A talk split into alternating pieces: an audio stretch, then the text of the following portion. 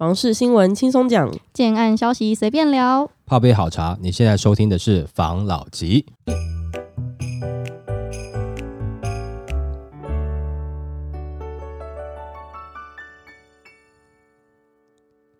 关心你的房事幸福，我是房老吉。我是大院子。我是茶汤会，即将要迎接新的年度了，我们要挥别二零二二，迎接二零二三。不好意思，我刚才脑中一直想到二零二四，不知道为什么。在这边先祝大家新年快乐，新年快乐新！年快乐！这一集上应该是我们在这个年度二零二二年的最后一集了嘛？不管是在 Podcast 上面或是在 YouTube 上面都一样嘛。那我也祝福我们的听众，未来的一年呢，新年快乐，然后呢，万事如意。心想事成，大家都可以捡到宝。对 那想买房子的呢，在合理的价位买到自己想要的房子，想抛售的也可以在合理的价格 抛出自己想要的价格。对哈、少赔一点钱，好吧？那今天除了预祝大家新年快乐之外呢，我们还有什么跟大家想分享一下的？我们今天的这个节目呢，我们会短短的分成几个 part 来跟大家讲。我先跟大家大概讲一下，我怕大家就是心里会不知道我们想要讲什么。第一个单元呢，我们会先来感谢一下在 YouTube 上面有支持我们的一个听众朋友。那我这边指的支持呢，不是一定哦你要请我们喝咖啡啊或什么的，就是你很多的留言或是很多的鼓励，很多跟我们的交谈都算是支持的一部分。这边先谢谢大家。那我等下嗯会念出几个我们比较有印象跟比较多留言的听众，当然没有念到的听众，我们也是非常感谢大家有收听我们的频道，不管你是喜欢还是不喜欢。每到岁末年初的时候，总是要来一些感性的章节嘛。第二个单元我们会来回顾一下这个频道的初心，如果大家不想听，可以跳过。那在最后一个单元呢，是大家应该会有一点期待的，因为相信听我们节目的人都大概知道我们节目一直以来的风格跟大概在分享的内容。但是在新的年度呢，我们有一些新的想要分享的主题，那会是全新的企划单元，也希望大家可以跟我们一起期待。接下来先来进入我们感谢的环节。第一个呢，我们要先来感谢请我们喝星巴克的网友，他是第一个在我们 YouTube 上面抖内的粉丝，是 Randy Ocean，他赞助了我们七百五十块。那天我们喝了星巴克，好，谢谢。感谢你，简称 RO Randy Orton。没错，接下来呢，我们要来感谢的是在我们留言底下特别踊跃的听众朋友。这个发言跟留言呢，不管好坏，就是你有在跟我们互动，我们都是保持着一个感谢的心。那以下我来念出这些网友的名字：林秋月、李宗宏、Allen、俄罗斯人词、日本人杀死台湾人机械心、春心雾、Osaka、Osaka、Matrix Clean、猜牛、股市天才 Lucky 二十七、谢宪义。啊，我怕你那念不清楚了哈，就是 Osaka Osaka，还有 Matrix Lane 这几个上面讲这几位都还蛮常留言的啦，那也谢谢你们，OK，谢谢。还有一些比较特别的网友们，就是他有一些自己特别的一个身份。我们有封一位总结大师，叫做值得信赖 Life 频道，他常常会一针见血、很精辟的总结我们对对对，的这个。他常常帮我总结，对，而且总结的又精简又有力，的确，再来是总是第一个帮我们按赞，然后很踊跃的支持我们的俄罗斯人持日本人杀死台湾人机血腥。他名字很长，他常常都第一个站的。没错没错，都坐沙发的。那以上是我们留言特别踊跃的朋友。那这些特别踊跃的朋友的留言，我们有挑出几个我们看了心里特别觉得高兴的。那骂我们的你没有挑，嗯，那个大家自己去看。好好，OK，那嘴特别甜的听众呢，我们就挑出几个。第一个就是谢宪义，他留言说希望茶汤会跟大院子早日康复。这你们这个有私心吧？这个我有私心，我特别挑出来，谢谢你。然后还有借我不在的时候，有特别关心我的粉丝朋友们，也谢谢大家支持。再来就是渔夫令，他说这个影片分析的不错。然后吴亮莹他说讲的挺实际的，讲真话很赞。然后超方样他说优质节目有跟上房产时事潮流。谢志仁说资讯好棒，对于租屋族的我好受用。房老吉真的是非常优质的频道。所以我们真的是有帮助到人嘛嗯？应该有吧？好，那我们也很高兴，真的对我们的听众有帮助了。但是因为你都只列出来，对我们评价是不错的啦，鼓励我。首先我还是谢谢大家的鼓励跟支持啦，感谢。再来就是拼拼，他说非常谢谢房老吉这个讲房事的优质频道，所论述的观点及想法都很让人深思。谢谢谢谢，然后 Lucky 二十七，他说，与其一天到晚听一堆乱带风向的利益者喊涨，不如听房老吉更实际的正面分析解剖，每一集都是要支持加按赞，很感谢优质的房老集。哎呀，我也谢谢你，没对，因为。我也有回过他的留言，也谢谢他，真的。这哎是这些是我们嘴特别甜的朋友，因为在新的年度嘛，我想要给大家一些正面的力量，所以我们把这些特别挑出来。嗯然后还有几个我是我觉得印象比较深刻的留言，也跟大家分享一下。第一个是 John Bennett，这位 John Bennett，OK，John Bennett。好，他对于房市的见解，其实他有他自己的想法啦对。不管是平均地权条例啊，还是他认为未来的这个囤屋税法啊等等的，还有土地的建造的一些成本啊，跟股东关系，感觉他都有稍微有接触到。然后当然他也有给我们一些希望我们可以去录制的一些，比如说十大建商啊，跟一些建商在购地的细节啊，希望我们可以做出在其他频道听不到的内容。这个也会列为我们在日后录制节目的思考的点。因为 Bennett 他有一些留言，我觉得他不是只是接触一点啦，我觉得他对很多东西的了解程度有没有都有一定的水准以上哦，所以他给的一些建议，讨论内容对我来讲是蛮有益处的啦。啊，也让我们在经营这个频道的自省嘛。啊，那也谢谢他。然后再来是梦五二零一零一四，他就是有先问一下我们的频道关于他想一些购物的资讯。原本问甜心从化区那边的房子，那我们这边回复之后，他有谢谢我们的回复，然后再跟我们说，因为他选择的原因是什么，然后他有跟我们分析一些其他地方对他来说他的一些不便之处。最后他要感谢我们回复他，然后还有录制这么优质的好节目，分享很多资讯，让房事小白的那一位听众有一个方向跟概念。我记得啊，因为那时候跟他在分享的时候，反正我有讲到最后一个嘛，就是如果说为人父母，没错然后有时候心里面最软那一块，那个弯有时候转不过去，有的时候会拼，但是这个不代表我给的投资建议嘛，或是买房建议嘛。那但是其他建议的部分就请他参考嘛。当然也祝福他在未来能够买到他心仪的房子嘛。当然我知道还有很多有留言这个网友，虽然没有一一列举出来哈，但是我们也都十分感谢各位在下面留言啦，或者说听完我们的节目做一个支持啦，谢谢大家，谢谢。那接下来呢，就要进入到我们关于防老级这个节目刚开始的缘由是什么呢？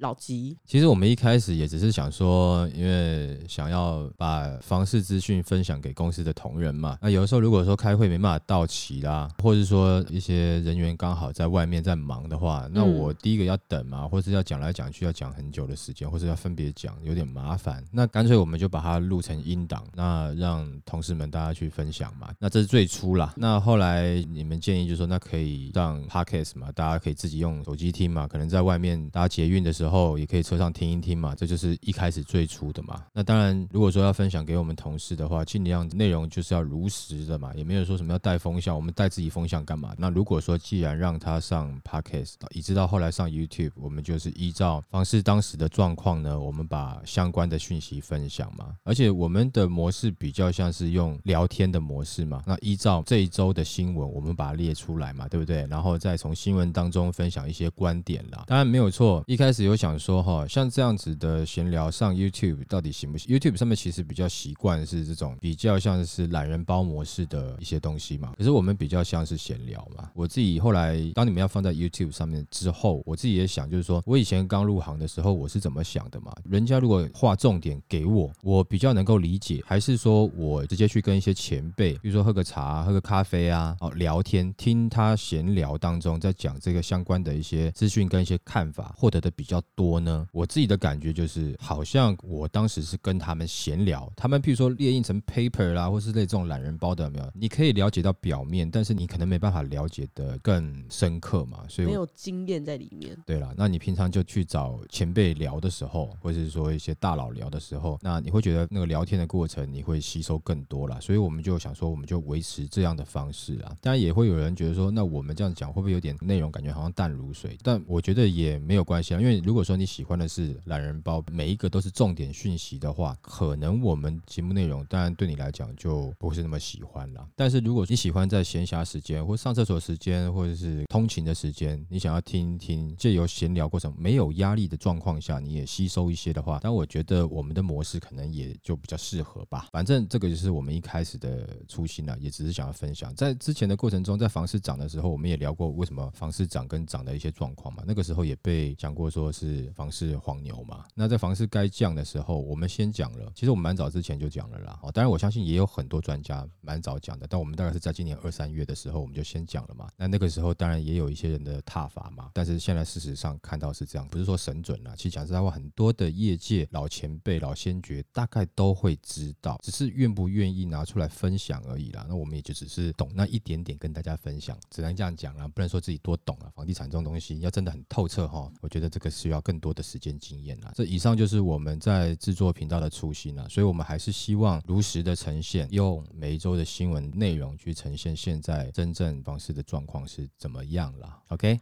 好，那因为我们从录制到现在都是比较多分享新闻嘛，那在新的年度我们有一个新的企划，这个新的企划呢，就是大家都知道我们很关心大家的房事情况，那我们也希望可以融入大家的家事里面，我们可能会针对家里面可能会出现的东西，任何东西，对，去做出一个现在市面上有的产品的，不管是比较啊，或是心得啊，或是我们的看法啊等等的，去跟大家分享，希望大家可以看了我们分享，找到。一个属于自己适合的一产品，就跟房子一样。因为重点我们就是讲房事幸福嘛，房事不只是房子而已嘛。那你在家里面也会有些东西嘛，我们就希望我们的听众都能够幸福啦。那我们也尝试试试看像这样的东西啊。但这也是一个重点嘛，因为其实讲实在话，这边哈又呼应到一开始我们初心的部分嘛，就是说，因为其实也有蛮多像他原本是在地产相关业界，因为讲实在话，我们不是卖房子的哈，但有很多在地产相关业界的，他可能开始做了自媒体。之后，那甚至说他可能有一些话语权之后就变质了。对，我知道，我知道是谁。这个呢，他是一个现在在房地产讲话有有些人会听。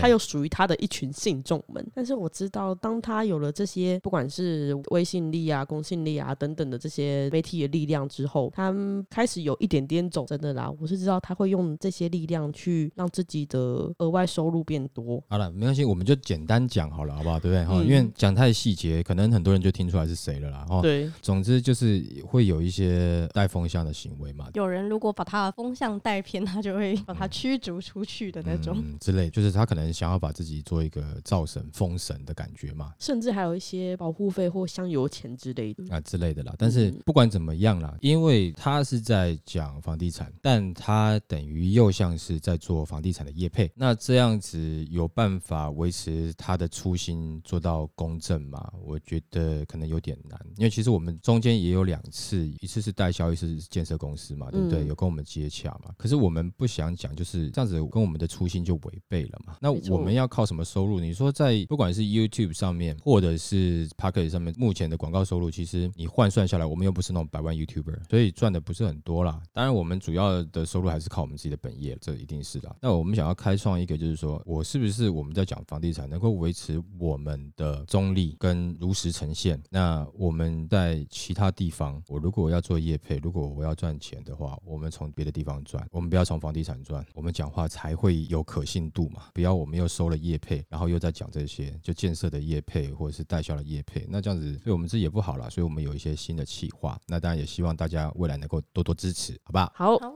好，那我们就进到下个阶段吧。这一集呢，我们来分享听众有敲碗过的十大建商的一个我们知道的内容，然后还有一些关于建商们在购地的习惯啊，跟推案的习惯。关于十大建商销售模式，其实会有分一些市场派跟理想派等等。那我们就整理一些资料，想要跟大家分享。保家机构呢，它基本上就是量饭店的价格，量饭店的品质。那它就是扎扎实实的市场派。嗯，它有很强的财务运转能力。那它从控制进货成本，再到压缩。工期，进而节省成本等等，这也是保价的特色。然后和他擅长的地方，但同时有些步骤的省略会变成他的包袱，像是比较容易被攻击的地方。对。那我知道的是，前阵子在缺工缺料的时候，整个成本上涨的时候，他从纯预售会变成是到结构体材销售，因为他就会怕说他的销售的金额会跟他的成本不符合。这个我觉得他变动的很快。对，其实市场派嘛，他当然是大家心目中市场派第一。一名嘛，他对于市场的反应是很灵敏、很快速的哦。就是涨时，他当然就是跟着会追涨，那但是一跌的时候，他也不会客气，他可能很快就跟你修很快就正价格反。应了。对对对对对，有的人说他对于做景观呐、就比如说那种水铺啊这种景观啊，有独到的地方，常常会呈现在一些、呃室内的空间，对意想之外的一些空间会出现嗯哦。那当然以前也有讲过啦，就是他们的内部人员哈、长官也有出来讲过话，说他们不盖这种房子，年轻人怎么买得起？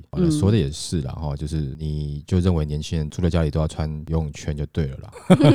这也没办法。但是因为它的地段通常都不错，嗯没错，它真的是一个地段选的很不错的。对对对，它真的很会选地，哎、嗯的确是，而且它的总价真的是控制的蛮好的。而且讲实在话了，我们之前其实也有讲过一集，我们有说不是帮这家建商在洗白嘛，其实它底下因为太多牌了啦，也不是说每一只牌真的都是一样啦，都是很擅长去做一些水铺的一些这种造景啊，不是每一家都擅长做。有一些其实真的还 OK，但是他们的量体真的是蛮大的。那量体大，即使是子公司也会统筹算成是他们母公司的一份子嘛。那所以你想想看嘛，你生产的量多，你的良率如果是一样的话，那可能呈现的比例那个户数出来就会比较多了嘛。这个就是分母的问题啦。啊，那当然会有这样普遍的状况啦。不过的确，现在我知道的是，他们底下有蛮多家子牌，其实对于自己的品质是开始有要求了啦。嗯而且也不是说今年的事情啦，有一段时间了啦。所以大家还是要仔细看了。如果说是这个体系底下的，你可以去看看它是哪一支牌，然后它之前旧的案子是怎么样，实际上去了解啊，也不能以偏概全的全部认为是这样子。然后事实上有，但是不是像大家想象的，就是每一间都会有这样的状况。但是的确是有，你还是要花时间去了解，好不好？OK。再来第二个呢，就是力宝建设，它大多数的建案的房型都以四十平内为主，然后以强调周围附近的生活机能和家庭生活感的方式去营造和销售。力宝建设就是比较安全牌，我自己个人觉得它是一个蛮安全牌的建设公司。嗯这一家建设公司，因为它也知名嘛，对，虽然房子就是这样子啊，评价一定有好有坏啊，但是它的综合评价算是还不错。但它之前也有发生过一些公安问题，但是问题是这后续处理好像也都还 OK 嘛。那嗯所以这一家就是力宝，还有力宝乐园嘛，基本上你们选它应该也不会是有烂尾楼的状况啦，就是一个安全牌啦，这样子。再来的话就是浦园建筑，它大多数的建案的房型都以六十到八十平左右为主，会用比较多的情境式和文案表示画面的方式去包装建案本身。那它把建案本身和周遭的环境用故事感去延伸画面，等于说它的销售模式会比较柔性一点点，嗯比较偏理想派吧，我觉得。对，其实他们盖的房子有一定的品质，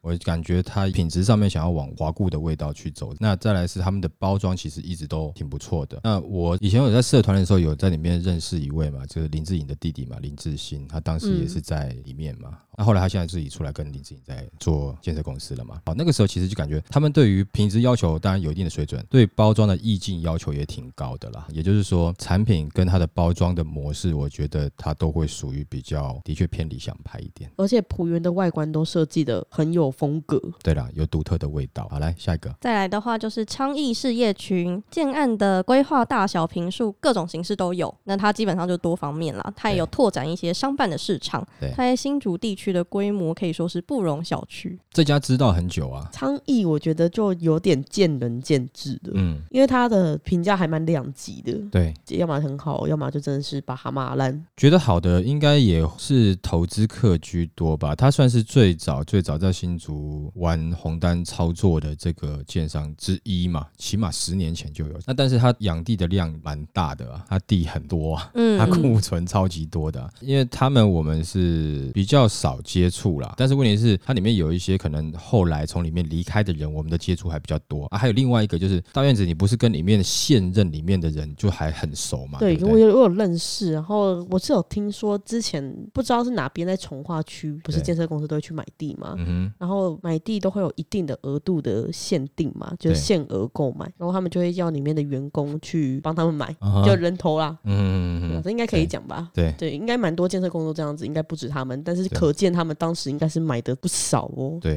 因为到现在也是持续的在看哦。嗯，在投资客心目中，他们算很懂得让利的建商，属于投资市场派。OK，好，来，那下一个呢？下一个是微军建设，它在销售模式会用强调他们建设公司的品牌已经超过了五十年，用品牌保证跟售后服务的形式去加强客户的信任感，就是蛮多要买房子的人都会在意说我买了之后我会不会找不到人，所以我觉得其实售后服务这一点，还有你的建商经营时间这点真的是很重要。它就是用比较实在的部分去销售这样子。没错，因为这家建设公司我们就比较没有那么多接触嘛，当然有可能也是一些听到可能业内人士的一些分享跟评价啦，但这个可能不是那么精准。我觉得如果有比较清楚这家建商的网友们，你可以在下面分享一下你对这家建商的看法，好不好？那那下一个呢？下一个是雅兴集团，它以环境生活或是区域的未来发展去说明它的该建案本身，很多也会比较以小平数的规划为主。他在推某些建案的时候，也会特别去强调他品牌的实力。那基本上它包装模式算是蛮多元的啦。我觉得他也就是稍微偏理想派多一点点啊，感觉上是这样子，就是我们目前接触的了解的状况是这样子的，好吧？那来，那下一个呢？那一个是新复发建设，它主要是强调它自己的工程技术，还有一些市场判断跟设计规划。那再来就是以生活、交通、未来发展机能比较多，都在 POP 上面用签订多少钱，嗯然后来吸引消费者到他们现场去赏屋。新复发我接触了蛮多他们的建案里面认识的人，他们真的比较常用定签多少钱，对。然后低总、低自备等等的这些议题去吸引消费者，所以他们比较多应该是投资客了。不知道大家记不记得，我有次跟大家分享一个案子，然后他的那个户型就是很机灵，然后有那个手枪形状的那个户别，就是很怪的房型，那就是新复发的，对啊，他妥妥市场派啊。完全。如果你是投资客的话，在景气好的时候，你跟着他们投资，我觉得可能是会赚钱了，对嗯对？但你自住的话，要看啊啊，要看户型、图啊。真的要看。不是说每一户都有问题啦，但你就先知道它是属于市场派的建商就对了啦。好了，那下一个，下一个是新美琪集团，它比较强调他们建筑的一些特色，就他们建筑规划都有一些不一样的元素，然后由这方面去区分它跟其他建案的不同，然后再延伸它的一些生活空间啊，还有他们一些美学的感受。我觉得他们在销售模式会比较偏在跟你讲这一个规划里面的那种故事的感觉，但是他的东西我是觉得真的是跟其他的案子比起来，我会觉得他的识别度会比较高一点点。嗯，住进去会觉得哦，对，这个好像跟其他案子不一样，因为很多案子就是你量体大，或是你的建设盖得多，为了快，然后为了省那个发包费用，他们就会用很像是一模一样复制的方式去盖，但我觉得他们比较不一样啦。嗯哼，那这个也是理想派的建商啊，的确是啊。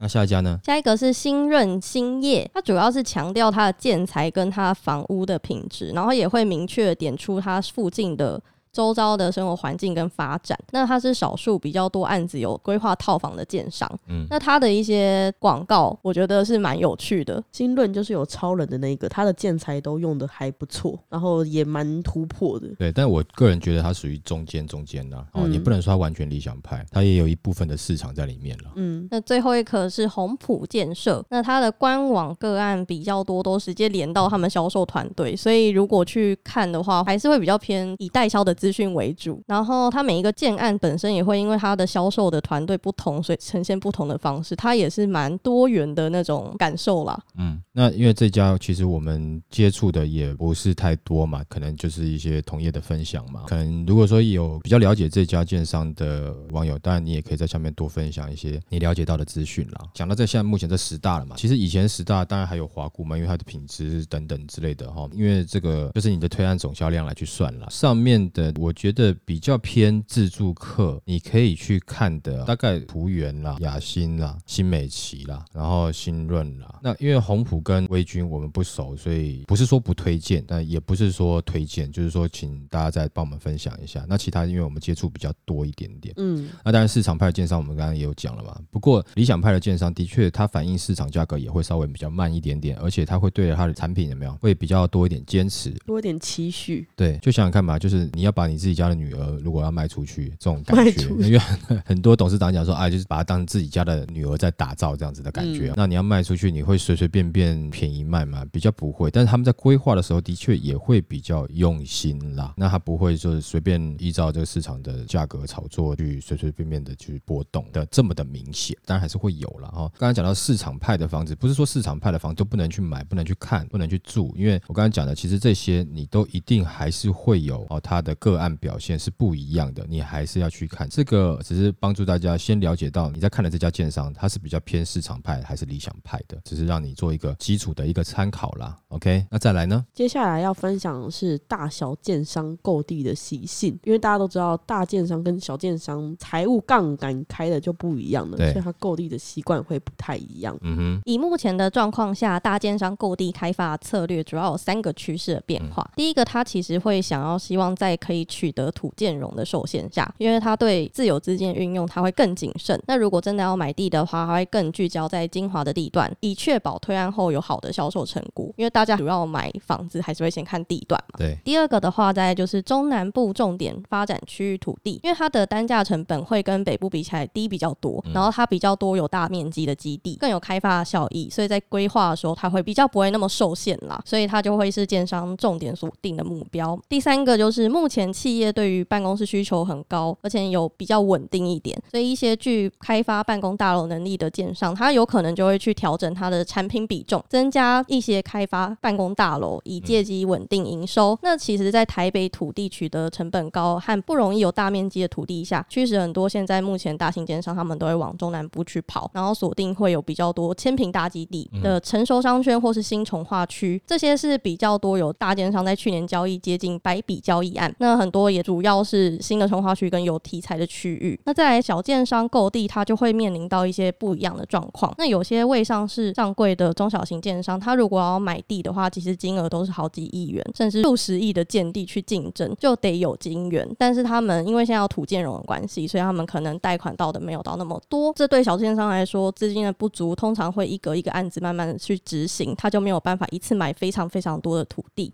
因为他们资本不够大，那也容易造成没有办法向大建商竞争，土地取得的成本相对来说也会比较高，因为他们就是要推的时候才买。那现代五成其中一成还是动工后才可以拨款，这个其实对中小型建商来说更没有本钱去跟大建商竞争。嗯哼，那因此也有不少房地产的人士说，央行的政策虽然说是怕建商囤地养地，但其实也间接的让建商大者很大，小虾米就比较难敌大金鱼啦。那我知道的是很多中小型建商，他们还要去想办法去找那个金金主，没错。就会比较辛苦。在这点上，我想跟大家分享一下。然后以前哈、其实大建商有没有囤地的状况，其实都有。因为大建商其实你很多在他的财报上面，你就可以看到他今年买了多少土地嘛，因为他什么时候预定要推嘛。但这是你看得到的，那你看不到的哈、可能还有一些啦。为什么呢？因为那土地由建商买之前，那还是属于地主的嘛。啊，哪一个地主你不一定清楚。那如果是我，我可能就派我认识的，就是先把土地先整合了，这一整块。要买，里面可能分成了三四笔，它就是其中一块的地主嘛，等于是变相的一个囤地啦。以前大建商会囤地嘛，因为刚才讲了嘛，政府为了打击这个，也就是事实上多数的大建商真的是在囤地，不然政府也不用立这个法令嘛，这毋庸置疑嘛。现在的状况呢，造成小建商他比较难用土建融的操控去买土地了，那的确就会降低大建商，他会觉得说，那利息高的话，我是不是就不要囤地，或者说因为有信用管制的问题嘛？如果说这些小建商都不买地了，我大建商我本来就不用囤地。我当时要囤地的原因，我是怕小建商把这个地抢走了。那现在没有人可以抢，我连囤地都不用囤地喽，要再买就好。要再买就好了，就跟 Seven 一样了。哦，但这样讲是有点夸张了。但是问题是你没有小建商来跟我抢地啦，就只剩几个大建商，谁有可能要买？你那时候土地要买的时候，我想大家都会有风声，都会知道嘛，所以他的竞争对手就少了，所以他也不一定要急着买地啦。也就是说，现在囤地呢是先囤在地主那边，小建商也没办法下手买。难怪我最近有听到一些建设公司才刚买地，马上就规划，我这是我之前很少听到的，我就想说很神奇，原来是这样子。因为他现在不需要一直囤地啦，就是我差不多的时候我再买就好啦。那的确这个可以降低囤地的问题，不过的确还是会造成市场的大小失衡。小建商买地的确是很辛苦啦，这个没有办法啦，这真的是很辛苦的事情。那当然还有一个限期开发的问题啦，哦、嗯 o k 接下来呢，我们要来分享，大家都知道大小建商有分嘛，那怎么样的小建商，你要怎么样去挑，才可以挑到你觉得真的是不错的建商？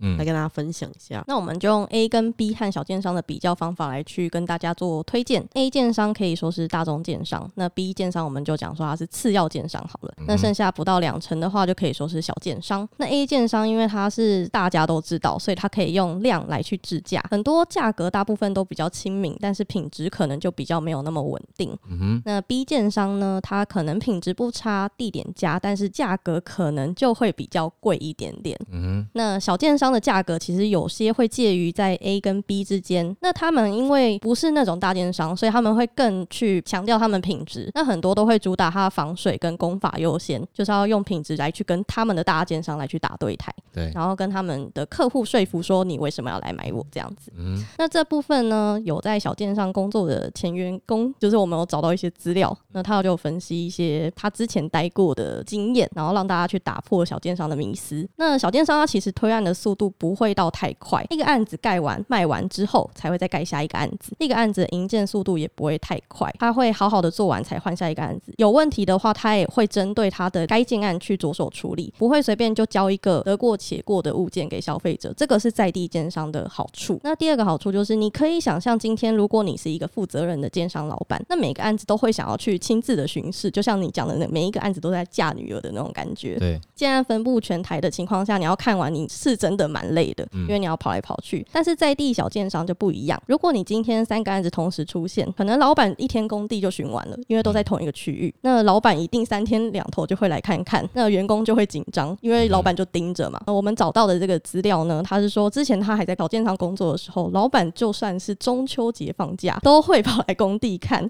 所以呢，算是非常的勤劳，他的员工也就蛮勤劳的。就是老板常来，他们就很认真，然后也能保障施工品质的问题。嗯哼，再来的话，小建商他通常建材有时候不会用到最顶级的，但是他会很有心的在工地端，最基本的防水跟结构就不太需要担心。对自住的消费者来说，这是最重要的，因为建材可以换，可是你房子盖了，你就没有办法再去改了，你只能去补救。嗯那房子会漏水的话，其实可以去住山洞就好了，干嘛要住房子呢？对不对？嗯 那再来呢？曾经还有听说，有些在地建商的老板，他会自己不断的搬进自己的新建案试住，然后直到下一个案子好了再继续搬家，或是给自己的家族跟其他人住，因为他们是以自己要去住的那种心情在盖房子，你就可以相信他们其实不会是那种乱盖。嗯，但是如果你今天的房子在全台各地，你可能也没有办法长时间去住，你顶多就是去看看而已。对，建设公司老板会这样子住，其实也代表他们对自己建案的品质是肯定的，也不可能让自己或家人住在品质不好或没有保证的房子里。那如果自己去住，其实也可以很容易的发现问题，也能立即改善。那他就会马上在下一个案子去改善问题。跟大建商比起来说，我觉得用心度蛮高的，因为我自己有认识一些小建商的朋友们，对，我们会讨论一下啦，他会找我讨论，然后我就觉得，哎、他们注重的细节真的是跟其他人不太一样。嗯然后我也会觉得，呃，我有钱的话，我就也会想要去买他们房子，自己会觉得比较安心。因为的确有些小建商出身不一样嘛，有的可能就真的是从工地主任做起来的嘛，对对对对那所以他对一些施工的美感他很懂嘛，这个可能有一些建设公司的老板都不一定懂啊，那所以他对东西的要求不一样嘛。那像你刚才讲的说什么买房子来住的，如果下雨天还会漏水，不如住山洞嘛。这个我有不一样的看法，就是说，如果说你没有买房子的话，你下雨你是淋雨嘛，嗯那如果你买房子的话，下雨它把你控制在一个可控的范围内，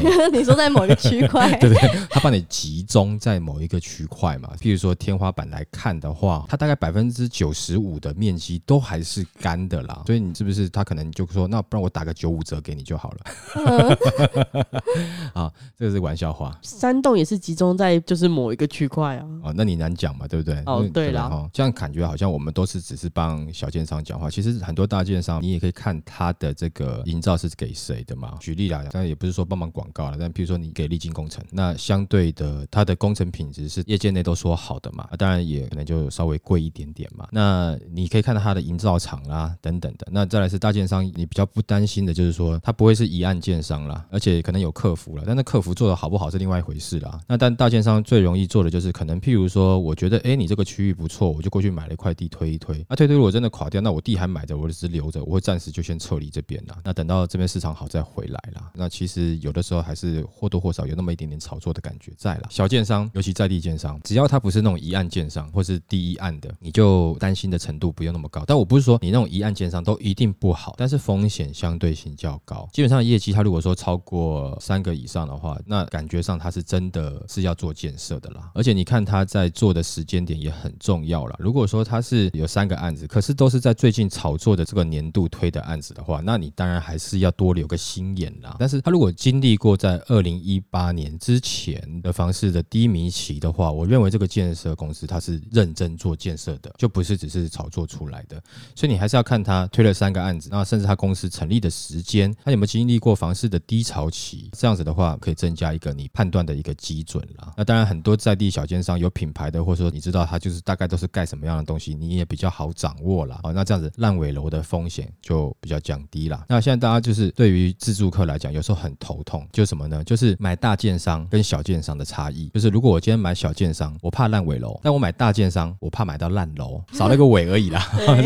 当然，就刚才上面讲的嘛，就有些品牌你可以挑了嘛。那或者说它的营造是谁，你可以挑了嘛。那小建商的话，就是你也可以看它的历年业绩，还有它成立的时间点，它经历过房市比较没有那么热的时间。这个对于烂尾楼的保证的话，你就稍微提高一点点。我们不能去点名啦，因为这种东西真的很难讲。有时候一不小心突然什么卡住了，真的也会有问题。你不要说小建商，大建商都会有问题嘛。没错，我们接下来就要是要跟大家分享怎么样去避免买到烂尾楼，有几个特别可以去注意的点，大家去注意一下，就可以避免自己买到买得到住不到的房子。OK，那基本上挑选建商还是要多做功课，然后还是尽量可以选的话，要选负评比较少的，因为其实没有一个建设公司完全没有负评的，多多少少还是有，但是还是可以去看一下。我个人是建议一定要去看负评，有负评要去看负评，看他讲的到底是不是合理的。然后再来有口碑的建商，代价就会比较高，因为毕竟可能工地管理啊、施工品质都会比较好，那就会有一个正确的四大购物策略。第一个一定要选择信誉良好的优质建商，第二个就是避免选择一案建商，第三个就是选择轨道经济带动的已成熟商圈，因为你可以进可攻退可守。嗯那最后一个就是选择新兴工业区所带动人口净流入且商圈成熟的区域。那主要还是可以打听一些建商的口碑跟财力状况。对，因为会导致烂尾楼的原因，很多都是因为建商倒闭或是金流状况出问题。对那可以从过去的开发商的时机看他是不是一案建商，因为现在网络其实蛮发达的，可以网络上查，或是看他过去是不是有一些重大纠纷啊，可以去打听他过去的评价作为他的参考依据。嗯哼，或是也可以从法院公布的诉讼资讯，或是政府各机关裁罚记录中打听看看。其实我觉得这个比较困难一点点，嗯因为一般人可能也没有办法真的很实际的查到。但是挑选口碑良好或是有多年经验的优质建商，他其实烂尾的几率真的也会比较低一点点。再来的话，要注意建案是否有烂尾记录跟新建时间。有些烂尾楼它可能停工很久，被其他建商承接完工，那因为中间闲置很久，所以难免他对于新建品质会有所疑虑。所以你可以去问问他周边的居民或是中介业者，会不会其实他盖很久，然后是不是已经有烂尾的记录了？再来是要确认建商有没有提供预售屋履约保证机制。那因为其实会避免民众购买预售屋后支付的定金跟工程款项，就像是丢石头到大海里面一样，拿不回来。嗯所以内政部它其实从二零一一年就有实施这一个机制，俗称的就是预售履保，它可以定定预售屋建案必须从五种履约保证模式中择一办理，然后以保障购买预售屋的购屋族权益。那现在市场上其实有一些是以不动产开发信托的制度，比较多是建商采用的，对那对消费者的保障也蛮完整的。那民众可以在购屋前向建商跟银行询问是不是有预售屋履保的细节，来保障自己的相关权益。再来就是看开发商的资质等级，因为开发商的资质其实会有一定的判定标准。那经过认证之后，从高到低会有分那种一级、二级、三级、四级，还有什么暂定级，不同的等级跟资金还有从事的年限，这些其实都不一样。那建议大家可以尽可能选择资质较高的开发商，这样也可以避免烂尾的情况，将来生活也会比较舒适省心一点点，就不用担心太多。再来的话，就是选大开发商开发的楼盘，作为一个资金实力强的开发商，其实蛮重要的。那一般来说，大开发商的资金实力都蛮强的，所以就很少会出现因为资金不足导致烂尾的问题，延期交屋的违约状况也比较不会发生。最后一个就是，其实也是有一个方法，就是你可以直接买成屋。一般状况就是你买成屋可以完全避免楼盘烂尾的情况，但是也有一些状况是中间它闲置了很久你不知道的情况。嗯因为我知道的是，蛮多案子其实如果已经封顶了，不太可能会有停工的可能，可以即买即住。但是还有是有一些例外，所以大家还是要多多去查一下。买成屋的话也是要注意啦，因为你没办法到楼上去开水测试吧，你还是要多注意墙面啊等等这些的问题啦。虽然说政府有做了，但问题是民众的感受度有限啊，就是刚刚的履约保证的问题，因为嗯大家有五种可以选嘛，但一般的建设公司都不会选择是加金返还这个部分嘛。我简单讲，就是你的钱缴出来了以后，我建商不会去动用你的钱，你的钱还在那边。那你这样感觉，那如果建商盖不完，钱会不会退回去给你？他不是这样看的哦。那建商要怎么动用你们的钱呢？建商是我盖到哪里，我依照工程我可以以去挪用里面的钱出来做工程。那它的保障是什么？是我建商不会拿你这些钱去买另外一块地哦哦来囤地，因为以前有这样的状况嘛。你缴的自备款，我先拿到了以后，我先买隔壁一块地，反正我知道等下推二期我要涨了嘛，对不对？嗯我先买地，就突然中间有问题了，结果我现在这栋楼都盖不完啊，因为我的钱被拿去买地了，那这样会造成一些问题。所以基本上它也就是保障这个建案应该是可以盖完，那只是应该啦啊，也不敢保证啦。刚刚这个是综合在评价，如果说你要避免烂尾楼，但是如果说我今天又想要挑小建商，我要避免烂尾楼，就很简单，刚才讲的，那么它是不是在这一段时间才出的建商？它如果说成立的时间比较长一点点，那你就可以觉得放心一点点。然后再来就是它，如果它不是一案建商的话，它已经推过几个案子了，有业绩了啊，你去看一下他之前相关的作品，那这样的话，你的这个安心程度又拉高了。那重点还是因为你自己要买房子，那你当然必须要多上网做一下功课，关于这个建商的相关资讯，能够多查你就尽量多查，好吗？好好，那我们今天就分享到这边喽。好，好，谢谢大家收听这一集的防老集。拜。